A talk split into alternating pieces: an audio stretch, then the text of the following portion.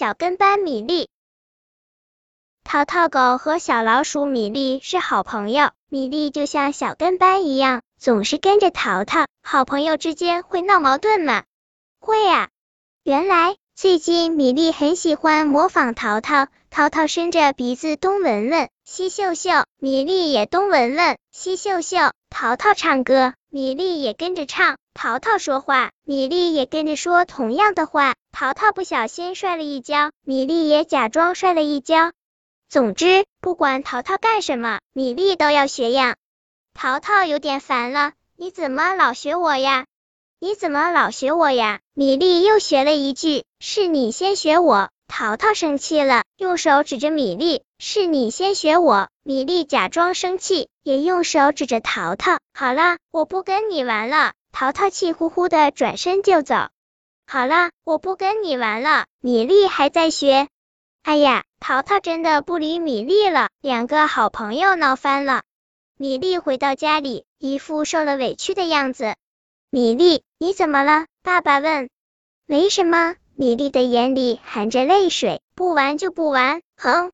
妈妈喊米粒吃饭，米粒答应一声，却向卫生间里跑去。米粒，你要干什么？妈妈问。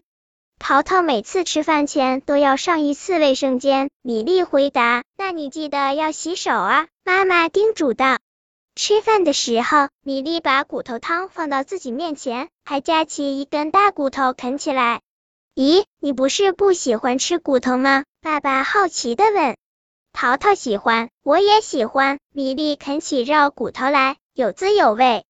吃完饭，米粒想，淘淘这会儿在干什么呢？对了。看动画片，米粒赶紧跑到电视机前，打开电视看动画片。对了，淘淘还喜欢一边看动画片一边吃爆米花。